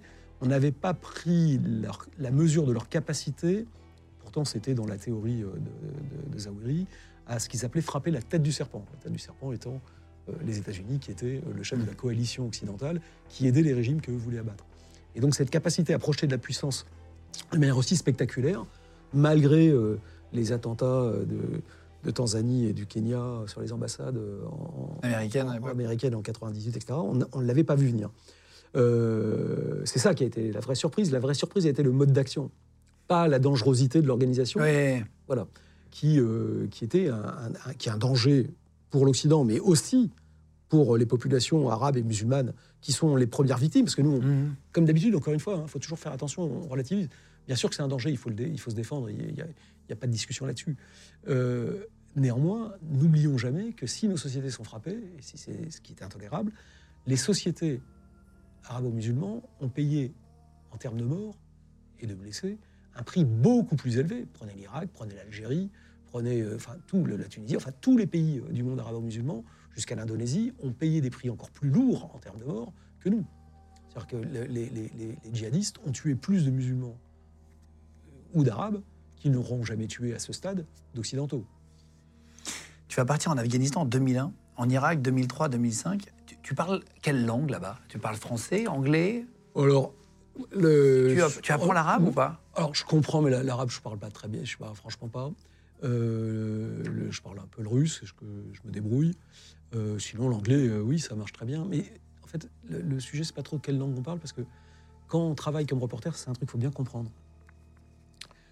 On a toujours avec nous ce qu'on appelle un fixeur.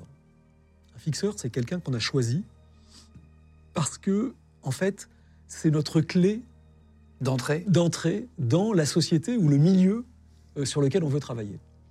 C'est quelqu'un qui, donc parle la langue évidemment, et parle aussi la nôtre. C'est forcément un local. C'est forcément quelqu'un de local, et c'est forcément quelqu'un qui connaît les deux cultures, et donc qui a les deux euh, langues.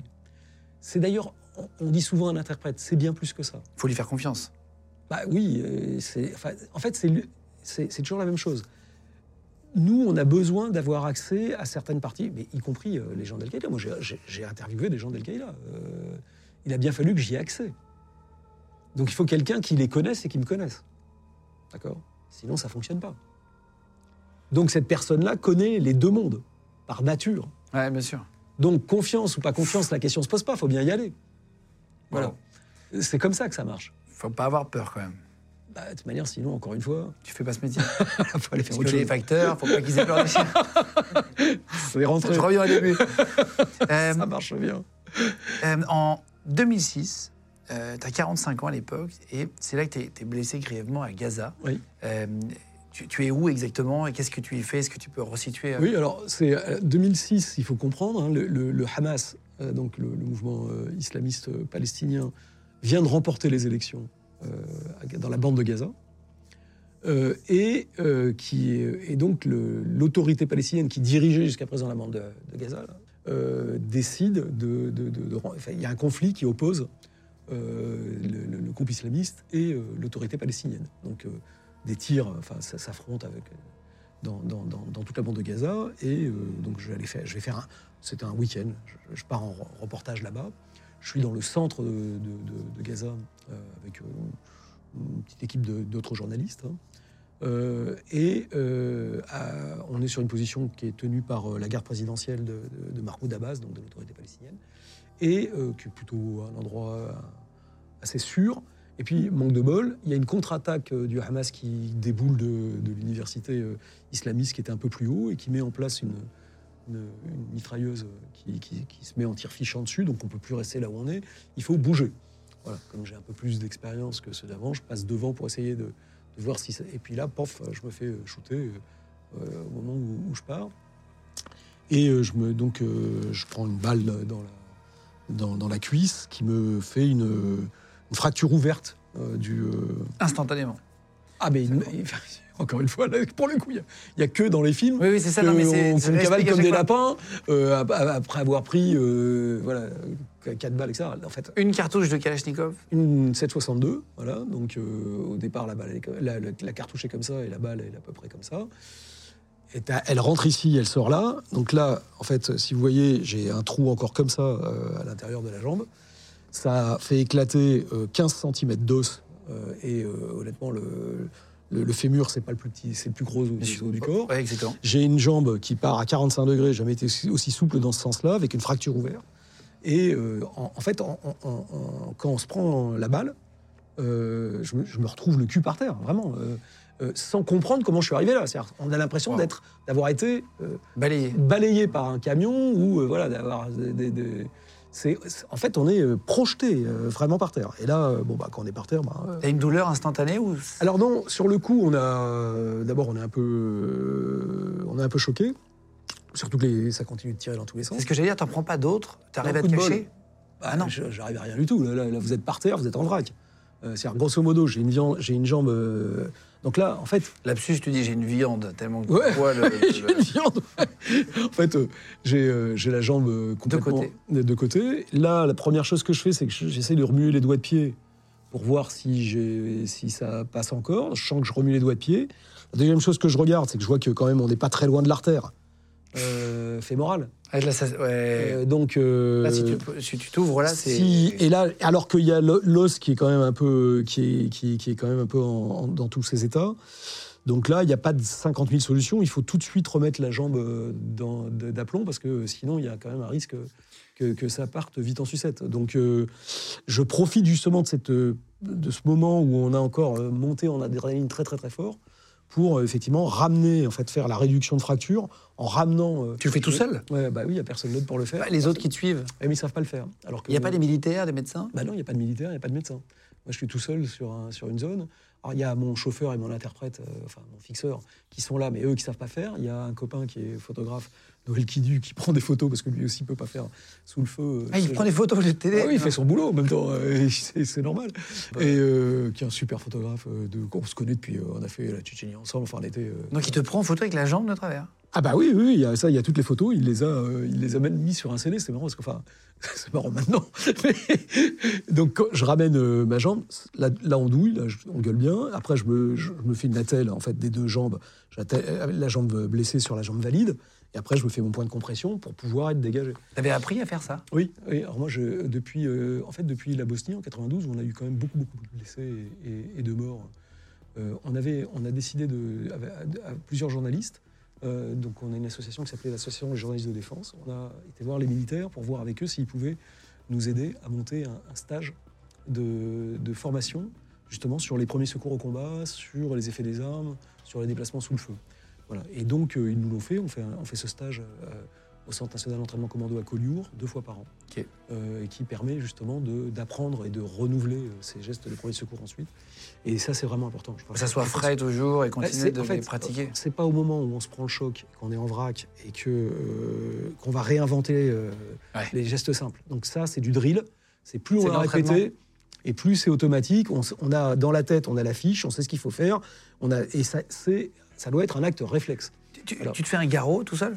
Alors là, j'avais pas mon garrot sur moi à l'époque. On n'avait pas encore les tourniquets. Maintenant, on, on aurait passé un, on aurait passé un tourniquet. Tourniquet, c'est une sorte de, de lanière et qui tourne. Alors, en euh, fait, et ça oui, serre, et ça serre très très fort et ensuite on le bloque. Après on met l'heure, euh, voilà, on met l'endroit, euh, la, la flèche pour montrer, on met l'heure à laquelle on se l'est mis. Ah oui? Ah bah oui, parce qu'il faut quand même que le, quand on va le desserrer et ouvrir, il faut que le tout bib. Parce qu'en fait, ce qu'on- apprend à faire en premier secours euh, sous le feu, c'est en fait on se conditionne et on met à l'abri, on conditionne. Mais tu marques l'heure où? Bah, sur le front en général. Ah, c'est vrai? Ouais. C'est ce qu'on appelle la nine lines. Donc, on- comme, ce qui fait que quand on- après on passe euh, dans. et même si on tombe dans les pommes. Ah oui, ou comme ça, le docteur sait. Le docteur, il sait ce qui se passe. Il sait, euh, il a tous les trucs. euh, Il a faut avoir les- la présence d'esprit d'un C'est pour ça que c'est pas, la- on va pas l'inventer sous le feu. Où on a déjà autre chose à foutre. Donc ça, ça doit être automatique. Donc ça, c'est de la répétition. C'est- con, mais c'est comme. Enfin, c'est la même chose que euh, en entreprise. hein. Si vous apprenez à faire euh, euh, Je- je- je- je- massage Et cardiaque, Le défibrillateur. le défibrillateur, ça doit être automatique. pas- Co- Comment tu t'en sors de la cuisse là? Tu te, tu te fais, enfin, tu arrives à, Donc- tu colles donc- les deux jambes? Après, bah, tu- enfin, il faut pour éviter que ça se balade, il faut prendre, il faut bien s'appuyer sur quelque chose. Donc, euh, Tu t'appuies sur la jambe droite pour la jambe bah, gauche. là, voilà, comme je, suis touché à la jambe gauche, j'a- j'a- j'accroche avec un foulard ma jambe gauche à ma jambe droite pour qu'elle soit solidaire et que ça bouge pas trop dans tous les sens. C'est- bête comme chou, hein. Comment tu sors de C'est mon fixeur et mon, et mon chauffeur qui arrivent à me tirer euh, euh, à l'abri.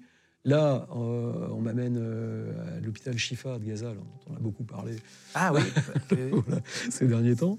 Euh, bon, bah, ils mettent vaguement un, un- bandeau parce qu'ils n'ont pas grand-chose. Pendant ce temps, ça négocie pas mal entre Paris et Tel Aviv pour sortir, puisque Gaza était fermé, le, le- le- le checkpoint d'Erez, par où passe, qui est le seul endroit par où on peut rentrer et sortir. Comme il y avait des combats, bah, les Israéliens l'avaient fermé, donc il fallait obtenir Négocier. une, négocier une, une sortie, ce qui est fait, mais ça prend un peu de temps, ça prend 8 heures. Et là, à ce moment-là, je suis amené euh, sur l'hôpital euh, de Barzilai à Ashkelon, où euh, j'ai deux premières opérations, dont la première qui dure 8 heures pour essayer de, de sauver la jambe, ce qu'ils arrivent à faire. Euh, et euh, en mettant un, un clou centromédulaire, ils mettent une, une barre en titane à l'intérieur de la Parce jambe. qu'il pouvait peut-être, tu pouvais peut-être perdre ta jambe à ce niveau-là? Oui, oui. Ok. Et, euh, et donc après, ils me stabilisent pendant 15 jours. Là, je suis, envoyé, là, je suis rapatrié sur Paris dans un avion d'Air France. où je- où je- je- je- Ah, tu rentres avec euh, un vol alors, enfin, ils mettent mon, mon, mon, mon brancard sur, à l'arrière sur, sur, trois, sur, trois, sur trois sièges? sur trois sièges. ouais. Ah. Enfin, sur, sur le dessus des trois sièges. Sous, le, sous les coffres à bagages. Tu, tu- tu as mal, c'est intéressant parce que tu sais que tu avais pas mal. T'as mal de directement. chien après. T'as mal à, à partir de combien de temps quand tu as. Ah, ça va vite. Non, ça va super vite. Après, tu as mal. Et j'ai eu euh, ma, ma première, ma première injection de morphine à 8 heures après. J'en pouvais plus. En 8 heures, t'as rien eu Non, j'ai rien eu et j'avais perdu 3, kilos de sang. Ça fait quand même- là, je commençais à être euh, pas bien du tout. Fatigué. ouais. Ouais, enfin, limite, même plus fatigué. Ah, tu t'endormais, quoi. genre, ouais, ça a commencé à être chaud patate. Donc, euh, Tu perds 3 litres de sang non, 3 kilos. euh, c'est 3 poches. Ah oui, Ça ok. doit être un litre 5. 1 litre 5 Ouais. Merci. Donc, euh, mais ce qui est déjà pas mal. C'est déjà beaucoup, ouais. 8, C'est une bouteille. Hein, Ouais. Donc, euh, je commençais pas à, être, à pas être très frais. Ouais. Wow. Donc, euh, Et attends, pendant 8 heures, tu souffres? Ah ouais, tu, tu douilles comme une. euh, Tu douilles comme Il n'y a pas le moment où la douleur s'en va, où le Ah cerveau non, arrive à éponger le truc? Éponger une douleur comme ça, non. Tu, tu prends, tu, tu prends tout plein de gueule. Euh, T'arrives à, à- à Paris, du coup? euh, en Alors avion après, euh, donc euh, après, je, je- il m'évacue sur l'hôpital. Enfin, au bout de 15 jours, il m'évacue sur l'hôpital euh, militaire de Percy, euh, À Clamart à Clamart, voilà.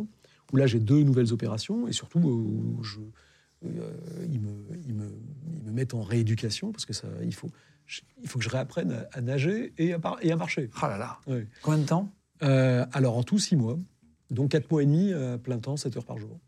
Waouh. Voilà. Tu récupères, là, tu marches euh, complètement. Oui, alors au début, il, il me disait si tu reprends 20, 20, 20 degrés, bah, tu pourras faire les escaliers. Puis vous voyez, maintenant, euh, voilà. donc, Oh là euh, là. mais ça se faut- voit sur, ta cuisse, t'as toujours une Ah marque ouais, il y, y a un énorme trou là. Mais euh, bon, il faut bourriner et euh, ça fait mal, c'est dur, mais c'est comme ça qu'on récupère. Encore une fois, moi, mon objectif c'était de repartir en reportage. Donc euh, dès le premier jour, je me suis dit, euh, bah, en avant. Et donc, euh, bah, il- voilà, il n'y a, il y a que ça en fait. tu, tu étais avec ta femme encore à l'époque? Oui, oui, toujours. Bah, j'ai Tu est la même depuis- Je sais pas, je sais pas. bah, Depuis euh, 1978, c'est la même. Donc, euh, Waouh, bravo. c'est pas tout neuf. Quand tu arrives avec ta jambe euh, pendant 6 Ah bah, la mois, vrai, pauvre. et te dis pas d'arrêter à ce moment-là? Vous n'avez pas une discussion? Non. Il n'y a pas un moment où ça s'explique Non, quand le même? pire, en fait, le... donc, quand je suis blessé, on devait partir en vacances euh, ensemble, parce que c'est- j'étais, et, euh, c'était, c'était juste avant Noël. Et donc, euh, je, prends, donc je l'ai au téléphone pour lui dire, euh, parce qu'on a essayé de la joindre, pour lui dire que j'avais été blessé. Ah, la pauvre, elle, le nombre de coups de fille qu'elle a pris à chaque fois. Ah, elle est solide, heureusement. Putain, ouais, faut être solide. Hein. Ah, mais c'est un rock. Euh, Moi, à côté, je suis, je suis du marshmallow. Est-ce que quelqu'un l'appelle Ah, c'est- Bah, il faut bien la prévenir quand même. Lui pauvre. dire, il s'est pris une Voilà. dans la jambe Et, maintenant euh, Quel voilà. enfer. Et euh, alors, Quel- elle, elle est, elle est quand même venue me rejoindre à l'hôpital euh, en Israël, et après, elle m'a raccompagné, gentiment. Ah, elle était avec toi dans l'avion à ce Ouais, moment-là ouais, ouais, c'était cool. Et euh, Mais vous- Elle te demande pas d'arrêter, du coup, tu dis? Bah, non, en même temps, euh, non. Mais elle, elle- je pense qu'elle me respecte, elle respecte mon métier, comme je la respecte et je respecte le sien. euh, je l'aime pour ce qu'elle est, je voudrais pas qu'elle change. Elle Je- fait quoi je comme pense métier? pas que, Je pense que, enfin, voilà, Rien à voir avec toi? Elle est pas rien à voir avec moi. D'accord, ok. Elle comprend, euh, oui, que tu dois avoir, que c'est ta vie, quoi, finalement. Bah, c'est ma vie, voilà, exactement. Donc, ah non, mais c'est, non, mais c'est, c'est- t'es d'accord que c'est. Ouais, mais c'est ça, un couple. C'est rare. Ah, non, mais je suis Mais, d'accord avec bah, toi. je veux dire, c'est- c'est c'est la même chose que le reste. Parce que tu repars directement. Euh, bah, Six mois après euh, Oui, je repars en Afghanistan. C'est fou. Euh, là, tu arrêtes Libération? Oui, alors il, se- il se trouve que juste avant de me faire blesser, je, je- je quittais Libération pour rejoindre Europe 1. Et Europe 1 a eu euh, la gentillesse de- de- d'attendre, de, me garder euh, mon poste euh, tant que je sois- Donc ils m'ont pas vu arriver avant, euh, euh, avant six mois. Ah oui, t'embauches, blessé. Ah bah oui et, et en plus, en France, évidemment, je suis accidenté du travail, hein, ça s'appelle. Bah oui. Et donc pendant un accident du travail, tu peux pas être licencié, donc je peux pas partir. Ah waouh il fallait que j'attende, donc je reste à Libé. Ouais, ouais, enfin après, c'est des... Ouais, Mais on a quand même de la chance avec un système, euh, voilà, pareil. la- Protecteur. Mais énormément. Ah, Moi, sûr. tout ça, euh, en fait, c'est la Sécu qui prend, qui prend en charge. Quand tu prends une. Et oui, alors j'aurais été aux États-Unis et tout, c'était Ah de l'assurance privée. Voilà, on est quand même, on, est- on se rend pas compte. C'est vrai. et c'est- voilà, et je récupère toute ma gambette et toutes mes capacités de travailler. Il peut Voilà. courir dans Et les ça champs. me coûte pas un fifrelin à la sortie. Donc non, enfin, je veux dire, voilà. Enfin, moi, je veux bien qu'on gueule tout le temps, mais euh, il y a un moment, il faut aussi se dire, attention, voilà ce qu'on a. Ouais, c'est vrai, c'est vrai. c'est vrai, c'est vrai. voilà. Oui, donc ça, te- ça te, ça te coûte absolument rien. Ta cuisse, tous les, les six mois de rééducation Ouais, sont en charge. Tu arrives à Europe 1 six mois plus tard et tu dis tu es renvoyé directement. Euh, c'est toi qui décides de repartir, ils te demandent, j'imagine. Ah, évidemment, comme toujours. Enfin, en même temps, je suis embauché pour ça, donc. euh, je vais pas non, mais tu dire- peux rester à Paris ou faire. Mais d'autres fait- enfin, reportages. ils, ont embauché un grand reporter de guerre. Les mecs, je veux bien rester à Paris, mais là, ils vont commencer à couiner quand même. C'est pas, il y aura peut-être, un peu. enfin, c'est quand même pas très logique. Donc, euh, Là, tu pars où? Au Mali, Irak, j'avais noté. Ouais. Syrie, après. Oui. Afghanistan au départ. machin.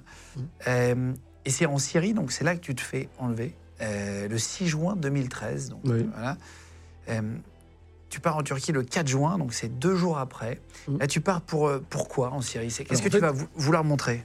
En fait, euh, c'est euh, le juin euh, 2013, il faut se rappeler, c'est le moment où Bachar el-Assad, son régime, utilise des gaz chimiques contre sa population. Donc c'est un sujet quand même extrêmement Il y a dix ans, il y avait effectivement, ça en parlait beaucoup. Donc c'est un sujet très fort. On sait que le risque que je prends est énorme, parce que la situation est très très très très très mauvaise. Mais voilà, on en discute avec, euh, avec mon rédacteur en chef et mon directeur de la rédaction, euh, et on se dit bon bah, on sent que ça, on sent que ça, ça, ça- ça pue le pâté hein, quand même, hein, honnêtement. Euh, Oui, avec un peu de recul, tu dis là, il y avait. non, mais on le sentait déjà. Je voyais, mon, mon fixeur n'était pas chaud, il était sous pression. On n'avait pas encore vu euh, l'État islamique, puisqu'en fait, à l'époque, l'État islamique était caché dans la structure locale d'Al-Qaïda, qui s'appelle Jabhat al-Nusra. Et, euh, et au moment où je pars, c'est là qu'il y a cette scission à l'intérieur de- de- d'Al-Qaïda et où l'État islamique se, se crée. Donc on, on- on sent bien que ça se tend, mais on n'a pas encore totalement euh, les infos sur ce qui se passe. Et bon, on se dit finalement, vu l'importance du risque, on, fait j'y vais, mais pas pour longtemps. Je vais juste euh, recueillir quelques témoignages et je ressors. C'est quoi pas longtemps pour toi? Tu pars en Syrie combien de temps? Bon, pff, je pensais y aller, je sais pas moi, une semaine ou deux, pas plus, quoi, ou quelques jours. Enfin, aller récupérer les témoignages et partir, hein, ce qui n'était pas non plus. euh. Et, euh, et en fait, je me fais choper dès que je passais la frontière. Donc, euh, Mais t'es avec ton fixeur à ce moment-là Comment ça alors oui, c'est mon fixeur Un qui vient me chercher. À la, alors, le moment de l'enlèvement est toujours un moment délicat euh, parce que c'est un moment qui est, d'un point de vue sécurité, compliqué pour les gens qui t'enlèvent. Parce que euh. Alors là, ce qui se passe, c'est que les gars savent que je vais venir parce qu'en fait, euh, il se trouve que mon fixeur, qui est un très bon fixeur et qui m'avait sauvé euh, la vie à plusieurs reprises par son courage euh, dans les mois précédents. parce que Oui, il était fiable. il était, bah, il est, il, il est, il est fiable. c'est- Il, faisait son. enfin, c'est quelqu'un en qui j'avais confiance pour ce à quoi, ce dont j'avais besoin. Oui, oui, Il fait partie d'une grande famille sur la frontière entre euh, la Turquie euh, et la Syrie. Il est très connecté, etc., etc. Donc tout ça sont des avantages.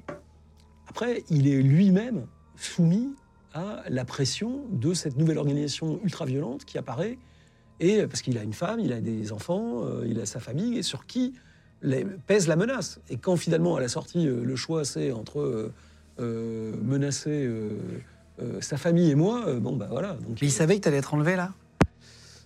On peut le penser. Ah oui. En tout cas, quand on arrive, les gars nous suivent. On a une voiture derrière, une voiture qui nous attend sur la route devant. T'es avec qui là?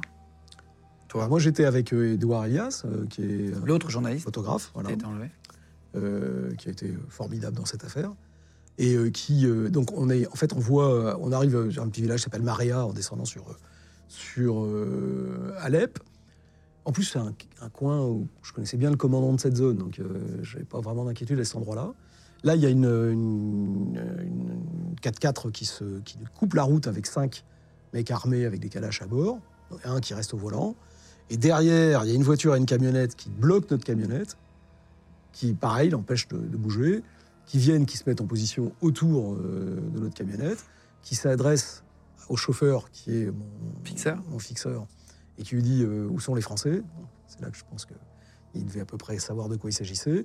Et là, là, il, là, il vous, et alors, comme toujours, ils vous disent il n'y a pas de problème, on va, on va régler. Il y a un petit truc qu'on veut vérifier, mais ça va bien se passer. Je dis ouais, c'est bon. L'affaire Ah, ils te disent. euh, Oui, toujours, parce qu'ils veulent essayer de. Voilà. Et nous, pareil, on calme le jeu, parce que les mecs sont un peu nerveux, etc. Ils, ils ressemblent à quoi? Ils sont cagoulés, Oui, ils sont sont- c'est des faux flics? Non, est-ce qu'ils sont en fausse voiture non, Non? euh, enfin, dans ce, dans ce cas-là, tout, le monde est armé. euh, c'est en- pleine guerre. C'est le nord d'Alep. En fait, il n'y a pas de sujet euh, de police, de police, etc. Ça n'existe plus. hein. Non, mais ils sont pas. Est-ce qu'ils sont cagoulés? Est-ce qu'il y a le sont drapeau noir? Est-ce sont qu'ils ont tous le drapeau cagoulés. Non, ils n'ont pas les drapeaux noirs parce que justement, ils veulent pas trop que ça se voit. Que Tant qu'ils m'ont pas euh, chopé et mis euh, dans un endroit dont ils ont euh, le contrôle complet, ils sont. C'est pour ça que c'est toujours la prise d'otage. Le moment de la capture est toujours un moment compliqué. Donc ensuite, euh, donc là tout de suite, euh, ils vous enlèvent vos pompes, ils vous enlèvent votre ceinture, ils enlèvent les lunettes et ils vous menottent. Ah, ils- t'enlèvent les chaussures Ouais. pour pas que tu cours Bah oui. Waouh. Voilà. Ok. Et là, euh, ils prennent nos téléphones, évidemment. Ils font partir notre chauffeur. Et nous, ils nous emmènent. Alors là, c'est la, la phase, toujours aussi la phase compliquée. C'est euh, les 3-4 premiers jours où, euh, grosso modo, euh, ils, vous appellent, ils vous apprennent c'est qui Raoul. C'est un peu, un peu dur. Ils vous montrent qui c'est. euh, voilà. Ah, ils te- Euh, ils te- ils te- attends, juste pour comprendre, quand ils te prennent, ils te mettent quelque chose sur les yeux pour pas que tu vois où oui, tu es? euh, ils nous mettent des bandeaux euh, sur les yeux. Donc là, tu t'entends, mais tu vois plus On, ce en- qui on se entend passe. tout, mais on voit plus ce qui se passe. Voilà. Et, tu roules plusieurs jours Non, non, non, là c'est quelques heures, euh, c'est rien du tout. En fait, ils vont pas si loin que ça. Mais c'est quand même très long, euh, des heures où tu sais pas où tu vas. Bon, Enfin, après, de toute manière, ça va durer. euh, pour être long, ça va être long. ouais. Toi, tu comprends que t'es enlevé? Ah oui, oui, ça sans aucun. Tu sais qui t'en- t'enlève à ce Non, moment-là? je ne sais pas qui enlève. Ça, là, je ne sais pas si c'est le régime, si c'est un groupe, si c'est des, des, On ne sait pas pour- à ce moment-là. Et eux, d'ailleurs, pendant les premiers jours, laissent planer le doute pour essayer. Voilà, ils ne disent rien, ils ne parlent pas. En fait, pendant quatre jours, enfin trois jours et demi exactement, on est menotté, main dans le dos, un radiateur séparé dans une pièce. Moi, ils mettent du gaz lacrymogène sur le bandeau sur le- que j'ai sur les yeux, Bah, donc on peut pas se gratter. Ah là, quel enfer. Et on est. C'est de la torture, euh, clairement. Et oui, et on est frappé. euh, alors, toutes les. euh, la- entre 10 minutes, un quart d'heure, après une demi-heure, une heure, 10 minutes, de manière régulière. Voilà. Et interdiction de dormir. Ils nous appellent régulièrement ou ils viennent nous frapper.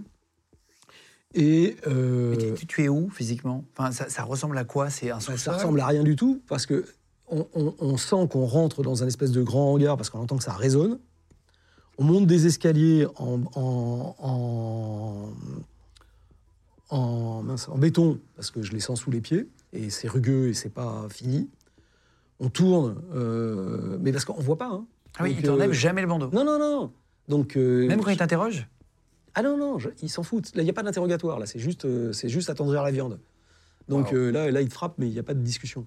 On entend les mecs se faire torturer à côté, on entend des bruits de chaînes de gars suspendus. On... En fait, c'est- là, là, la mémoire, elle est uniquement euh, auditive et euh, sensorielle. Donc on monte cet escalier, on tourne, on retourne. Là, c'est là qu'Edouard est enchaîné un premier radiateur. Moi, je vais dans une pièce qui donne visiblement plus sur le hangar en bas où j'entends les trucs. Et moi, je suis le long euh, long du, mur, euh, enchaîné à un autre radiateur. Euh, et là, on n'a ni à manger ni à boire pendant trois jours et demi. Et là, le problème, c'est qu'en fait, euh, trois jours et demi sans boire, Ben, Je croyais même que tu mourrais à trois jours. moi. non, Pour moi, c'était un peu la limite, tu- Trois jours et demi, ça commence à être chaud Ouais. sur euh, le sur La les risques déshydratation. sur les reins et sur le reste. Et surtout, on commence à, partir en vrille, à halluciner, etc. Ça, c'est un peu emmerdant. Euh, parce qu'on se, demande. Alors après, les coups, c'est marrant les coups. Enfin, c'est marrant. C'est intéressant en tout cas, parce que euh, quand un gars veut à la torture, on ramasse.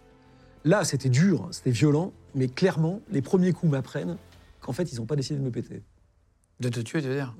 Parce Pourquoi? que bah, parce que ils sont forts, ils sont durs, mais ils sont encaissables. Euh, ça pourrait être bien pire. Oui. Et Donc, ils prennent pas de couteau, ils te. ils non, te- ils, ils prennent des des, des, des, de- de- de- des bâtons, des conneries, mais Tu vois que c'est pas vital qu'ils essayent pas. il n'y a, de- a rien de vital. Voilà. Euh, Il y a juste un moment où ils font pas gaffe, parce que comme j'ai les yeux, a- je me prends un coup de saton, euh, fouetté dans l'œil, mais rien, honnêtement, qui puisse être. euh, voilà, donc c'est dur, mais je me dis, tiens, il y a un espace. C'est quoi un coup de saton un coup de pompe, quoi. Ah oui, d'accord, ok, ok. Ah, ouais. ah, il te shoot dans le visage. Oui. Donc, euh, donc en fait, ce qu'il y a d'intéressant, c'est que, alors, en fait, ça m'apprend que finalement, on a un peu de valeur et que ça va être dur, mais qu'on a peut-être un espace. C'est le seul truc. euh, Ça te donne un peu d'espoir quelque part. c'est bah, tout. ça donne une indication, en tout cas. Tu peux parler à, à l'autre journaliste avec qui tu Alors, étais à un moment, c- oui, je le fais. C'est après, on s'en on s'en reprend plein la gueule parce qu'ils veulent pas qu'on se parle, et je le fais. Et il est à côté de toi, enchaîné, tu dis? Non, il est, euh, alors, il est euh, à, euh, disons, 5-6 mètres. Toi, tu avais plus de bouteilles, plus d'habitude. Oui. Euh, lui, comment il réagit au début? Est-ce que c'est toi qui le rassure? Est-ce lui- il faudrait lui demander, mais il a été formidable. Il a vraiment été incroyable. Il avait 23 ans. ouais. que- Ah oui. Euh, il, a, non, il a réagi euh, avec une force de caractère. Vraiment, mais, pendant les 10 mois et demi, hein, honnêtement, j'aurais pas réussi à tenir euh, ces 10 mois et demi euh, de, de- de détention. On était vraiment en binôme. Après, on était menottés tout le temps ensemble, etc. Mais on a été, euh, enfin, vraiment, ça a été, euh, il a été euh, incroyable. En protection, en solidarité, en, en droiture. Ça a été, c'est, important d'avoir quelqu'un euh, avec qui euh, pouvoir tenir comme ça. C'est Edouard, c'est ça? Édouard, ouais. Euh, Là, ça dure 4 jours. Euh, tu dis attendrir la viande, ils vous, Mhm. euh, ils vous font mal exprès. Qu'est-ce qui se passe après? Alors là, euh, au bout du troisième jour et demi, euh, il, nous amène un, un demi-morceau de pain et un, un- une- un- un triangle de, de, fromage type vache qui rit, là. Et je mets quasiment une demi-heure à le bouffer tellement j'ai la bouche pâteuse et tout. Pour la première fois, il nous emmène euh, pisser aux toilettes. Là, je marche sur des corps qui étaient devant les toilettes. euh, euh, Des gens décédés, pas des gens qui. je- non, pas décédés, des mecs qui Ah non, oui. torturer, euh, qui étaient, Ah oui. qui étaient là, qui étaient par terre. Voilà, parce que je, je les entends gémir quand on leur marche dessus. Et moi, je vois, je vois toujours rien, j'ai toujours mon, mon, mon bandeau sur la gueule. Euh, et là, y a, on entend une grosse agitation, donc un chef vient nous récupérer. Ils nous font monter dans, à l'arrière d'un d'un 4x4. Et il y a une troisième personne qui est mise avec nous. Et on découvrira plus tard que c'est un autre otage euh, qui, lui, a, a été très, très, très sévèrement torturé, euh, qui, est, euh, qui est un Danois. Et donc, et il nous amène dans ce qu'on découvrira plus tard, être le, le centre de détention de Daesh à Alep, qui est l'hôpital pédiatrique de- de- de- du centre-ville. Voilà. Là, ils nous descendent dans les sous-sols, et en fait, dans les sous-sols de l'hôpital, il y a toute une prison et un centre d'interrogatoire et de torture. Pourquoi ils se mettent dans les hôpitaux pédiatriques? Là, Pour pas se faire descendre. Par des bombes et des drones Ils se protègent toujours dans les hôpitaux, dans les écoles, toujours. Donc, euh, C'est voilà. intéressant ça. Euh, C'est- c'est- ça explique plein de C'est trucs. pas des enfants de cœur, C'est pas. pour que les choses soient claires. Donc voilà, donc... euh, Donc toi, tu es là, tu, mais tu sais pas où t'es. Ils t'enlèvent le bandeau donné, t'es- tu peux voir quelque chose. Alors là, nous en- c'est là qu'ils nous enlèvent les bandeaux. ouais. Après 4 jours, dans le noir. Mm. Tu Mais tu dois être euh, complètement déboussolé. Bon, déjà, enfin, encore une fois... Parce que t'as l'air solide quand tu parles et que tu racontes, mais il y a quand même le moment où tu dois être euh, sonné. En non? fait, euh, une fois que tu sais que t'es es, chopé, tu te mets. euh, Enfin, le seul moyen de, s'en sortir, c'est de passer. Mais dans la seconde qui suit, il faut passer en mode survie. Ça sert à rien de se, de se lamenter pendant des heures. Manière, t'es chopé, t'es chopé. Tu perds ta liberté. Tu perds. tu, tu es en- en- entre les mains de gens qui, en fait, peuvent faire ce qu'ils veulent. Ils peuvent te flinguer en 2 minutes 50 ou pas te flinguer, c'est eux qui décident. C'est eux qui sont responsables de tout. C'est-à-dire, ils peuvent te torturer, pas te torturer, te faire te nourrir, pas te nourrir, te donner de l'eau, pas te donner de l'eau. euh, Voilà. En fait, tu passes, c'est la troisième dimension, hein, tu passes dans la quatrième. Voilà. Donc c'est, euh, comme disait, il y avait un, des geôliers qui disait, vous êtes passé de, l'autre côté de la Matrix. Parce que tous nos ge- geôliers étaient euh, les, les, les terroristes qui ont fait les attentats de Paris et ceux de Bruxelles D'accord. les choses soient claires. Donc il y a quand même beaucoup de Français dans le tas, des Belges, euh, des, des Anglais, enfin, beaucoup de, voilà, de, de- de djihadistes. euh, Il y avait Médine et Mouche, j'ai vu. voilà, des Celui qui a fait l'attentat du musée juif de Bruxelles. Exactement. Et celui qui s'est fait exploser dans l'aéroport de, de Bruxelles. Idriss, voilà, oui. Ça, c'est les, les- tes geôliers? Oui, ce sont nos geôliers. Donc, euh, vous voyez bien, donc euh, ils parlent français. hein, euh, Alors, je vais me permettre de te demander quelque chose. C'est très intéressant, l'émission, et je me rends compte qu'on est vraiment à déjà une émission très longue. je Est-ce suis bavard, en fait. Ah mais c'est très intéressant. Et c'est plutôt cool. Est-ce que tu es d'accord qu'on continue cette histoire qui est très intéressante dans une autre émission? C'est-à-dire qu'on on va couper en deux, on va continuer l'émission aujourd'hui, on va la diffuser en deux extraits pour que ça soit trop long. Est-ce que tu es d'accord pour ça? Euh, c'est ça, bah, Didier François, le retour. Bon, bah, rendez-vous pour la partie 2 avec Didier François dans une prochaine interview, juste après, du coup. Euh, gros bisous à vous tous. On se retrouve pour la partie 2 avec Didier François. Dans la deuxième partie de l'émission, Didier François va nous raconter ses conditions de détention, la torture physique et psychologique qu'il a subie, comment il a tenu le coup et les négociations qui lui ont permis de revenir en vie.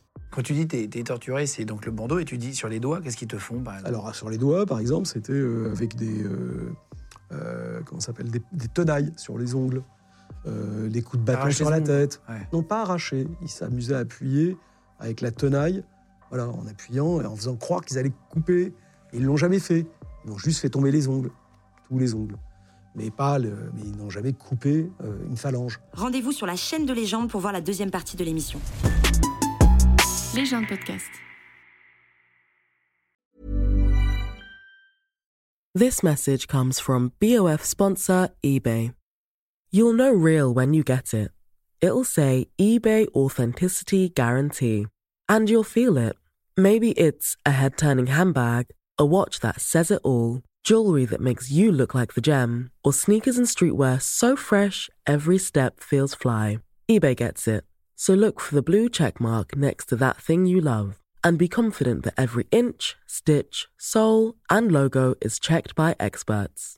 With eBay Authenticity Guarantee, you can trust that feeling of real is always in reach. Ensure your next purchase is the real deal. Visit eBay.com for terms. Vous venez d'écouter un épisode de Légende. Retrouvez cette interview et toutes les autres sur nos réseaux sociaux YouTube, Instagram, Snapchat et TikTok. Vous tapez Légende, L-E-G-E-N-D. Et si vous avez aimé ce podcast, abonnez-vous et pensez à lui mettre 5 étoiles. Merci.